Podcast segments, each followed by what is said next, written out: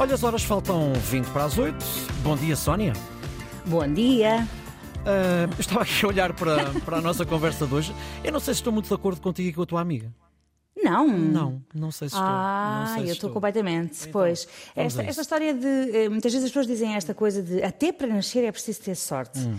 E, e para nós, e eu acho, não sei, Hum. para mim faz muito sentido, que de facto o- a grande sorte, a nossa grande sorte é mesmo o nascimento, porque hum, eh, depende muito, não é? Se nós Hum. nascemos num país em paz ou em guerra, se é um país pobre, onde poucos são os que estudam, eh, ou um país onde se aporta forte na formação, eh, também a zona do país, já para não falar da própria família em que nós nascemos, se nos amam, se é uma família estruturada ou disfuncional, se nos permitem ser aquilo que queremos ser, enfim. certo, Eh, eh, agora, para, para mim é isso, é para nascer é preciso ter sorte. Ah, Depois a gente vai fazendo, vai gerindo e vai fazendo a nossa própria sorte.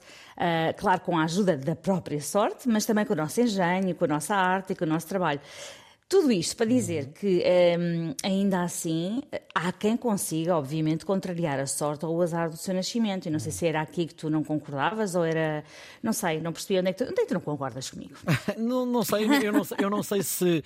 Tu, tu- foste, foste muito clara e muito convincente. Mais um bocadinho estávamos quase a convencer. Uh, tu és muito. és- sim, mas. Não, tu achas que a sorte não, não entra em lado nenhum. Somos nós que a fazemos, é isso? Grande parte das vezes, sim, contribuímos muito Sim, para. Mas a atenção. sorte dá muito trabalho, é aquela Ora, frase, não é? Justamente, justamente.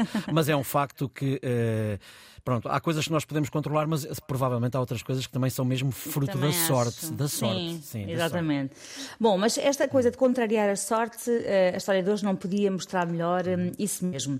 O estudante universitário, escritor e ativista comunitário Niall Ling, de 24 anos, foi eleito o melhor estudante do mundo pelo Global Student Prize 2023. Eh, Este prémio anual oferece 100 mil dólares, cerca de 92 mil euros, ao estudante que ao longo desse ano mais tenha destacado, quer ao nível de- da aprendizagem, quer na relação com os seus colegas e na sociedade como um todo. E então quem é que é Niall Ling? Eh, É um jovem do Sudão que vivia na Etiópia, quando em 2010, tinha ele 11 anos de idade, viu a aldeia onde morava, com os pais e os seis irmãos, ser atacada e totalmente incendiada por milícias armadas. Foi separado da família e foi viver no campo de refugiados Kahuma, no Quênia, onde ficou durante 10 anos. Uh, diz que chegou ao campo completamente perdido, traumatizado, apavorado, mas que, através de um programa de proteção infantil, pôde voltar aos estudos. E foi na escola que encontrou. E foi na escola que encontrou. Estava a canção dos quatro e meia, mas ele encontrou esperança, coragem e consolo. Uh, diz que o pai era um magnífico contador de, de histórias, criou um clube de jornalismo na sua escola, uh, lembrando-se das histórias do pai, e, e depois de ouvir os seus colegas, que como ele tinham passado por episódios muito traumatizantes, fundou uma organização chamada Embaixadores de Paz, de Paz para Jovens Refugiados.